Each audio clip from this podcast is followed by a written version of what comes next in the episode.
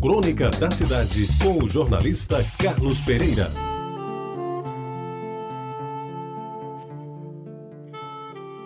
Na verdade, amigos ouvintes da Ratabajara, confesso que explorei pouco meu pai, em todos os sentidos. Mesmo quando criança, soube reconhecer que os limites de menino pobre sempre entendi que os meus apetites tinham um horizonte muito restrito. A bicicleta desejada só se transformou em realidade quando recebi o primeiro salário de pessoal para obras, rubrica orçamentária que permitia o pagamento do jovem contínuo do DR no começo dos anos 50. E lá se vai muito tempo.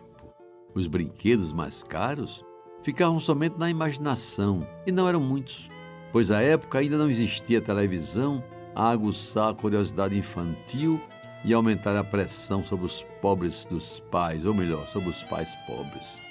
Falar em celular, em iPhone, iPad, nem pensar. Isso sequer passava pela imaginação de qualquer cristão naquela época. E quando me refiro à exploração por mim do meu pai, o faço no seu sentido mais literal. E me lamento de não tê-la praticado naquilo que ele tinha de mais expressivo, o conhecimento da Paraíba e o seu modo especial de contar a sua história. Hoje, me penitencio de não ter sido mais curioso inclusive sobre as coisas de mim, da minha família, da sua vida e até da sua tão querida Tacima. Ele estava tão disposto a conversar com a gente e a gente, sem dar o valor merecido, quase nunca tinha tempo para lhe ouvir. Mas uma das coisas que guardo nas minhas recordações da infância é a visita, que invariavelmente de seis em seis meses, no mínimo, fazíamos ao sítio de João Lima. Para chegar lá, era preciso usar o bonde circular trincheiras, pegando na Floriano Peixoto e saltando ali em frente à usina Cruz do Peixe, antiga Saelpa, hoje Energisa, bem perto de onde é hoje o Hospital Edson Ramalho. Eu lembro bem que de construção nas proximidades do sítio de João Lima só havia o cinema Metrópole, aquele que hoje se transformou em várias lojas e que está atrás do Colégio das Lourdinas, inexistente à época.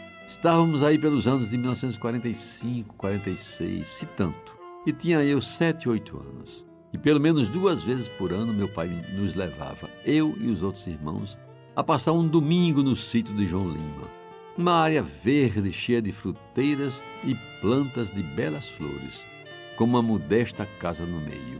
Eram acácias, ipês e, sobretudo, mangueiras, cajueiros, pitombeiras, coqueiros e uma enorme jabuticabeira, que fazia nossa alegria quando era tempo de safra e que nos fazia perguntar, entre uma e outra jabuticaba, escorrendo pela goela abaixo, num gostinho de venha mais, somente permitido a quem viveu aqueles tempos.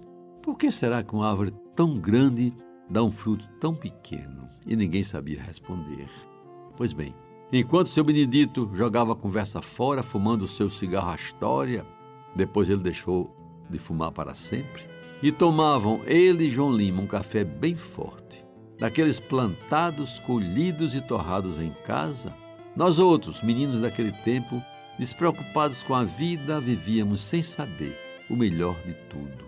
Calça curta, pés descalços, debaixo das frondosas fruteiras, éramos de fato crianças. Até no brincar com a baladeira, tentando acertar a cabeça da lagartixa que teimava em nos desafiar, usando como bala os caroços de carrapateira, que depois de muito tempo vinha saber se chamava também de mamona e dava um óleo tão importante que um dia tinha ajudado a iluminar nossa cidade e que hoje o Brasil vende ao mundo como matéria-prima do biodiesel. Na boca da noite, pegávamos o bonde de volta para casa e depois da janta, que era uma sopa de feijão com macarrão, café com leite e pão assado com manteiga e queijo coalho, íamos todos para a calçada da casa para comentar as notícias do domingo, entre as quais a mais importante era o passeio ao sítio de João Lima, guiado pelas mãos lisas e carinhosas do meu pai, a quem homenageio nesta crônica, que muito mais do que meu será sempre dele. Você ouviu Crônica da Cidade com o jornalista Carlos Pereira.